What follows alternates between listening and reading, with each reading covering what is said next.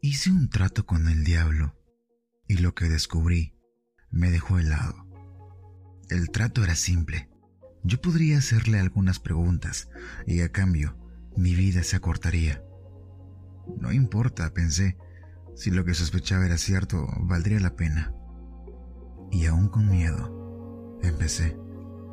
El diablo apareció frente a mí y yo estaba sentado en mi cama. Automáticamente lo primero que hice fue preguntarle, ¿es real el cielo? Sí, tan real como lo es el infierno. Su voz era grave, con un raspado parecido a las brasas de una chimenea. ¿Le temes a Dios?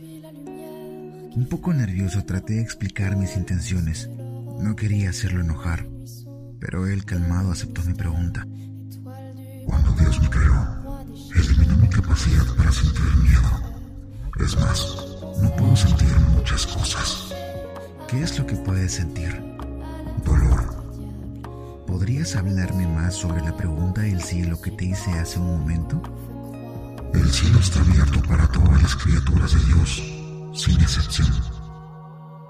Entonces, tú también puedes entrar en el cielo, ya que eres una creación de Dios. Podría, ¿Por qué no lo haces? porque cometí el pecado más ofensivo. Hice lo que solo Dios, mi Padre, debería hacer. ¿A qué te refieres? Pregunté. Y por algún motivo empecé a sentirme mal. Me refiero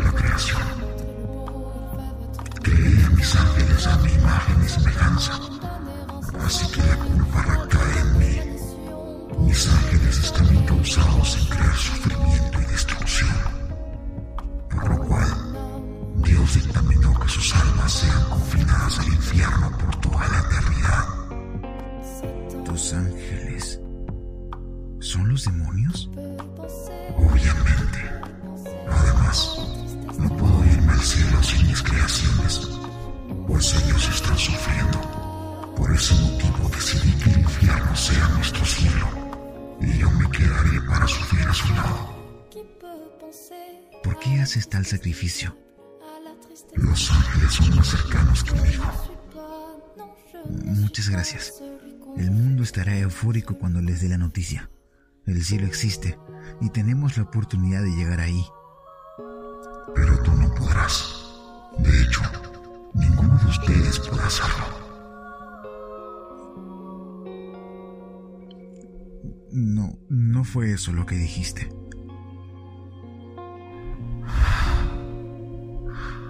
Sé lo que dije. No entiendo.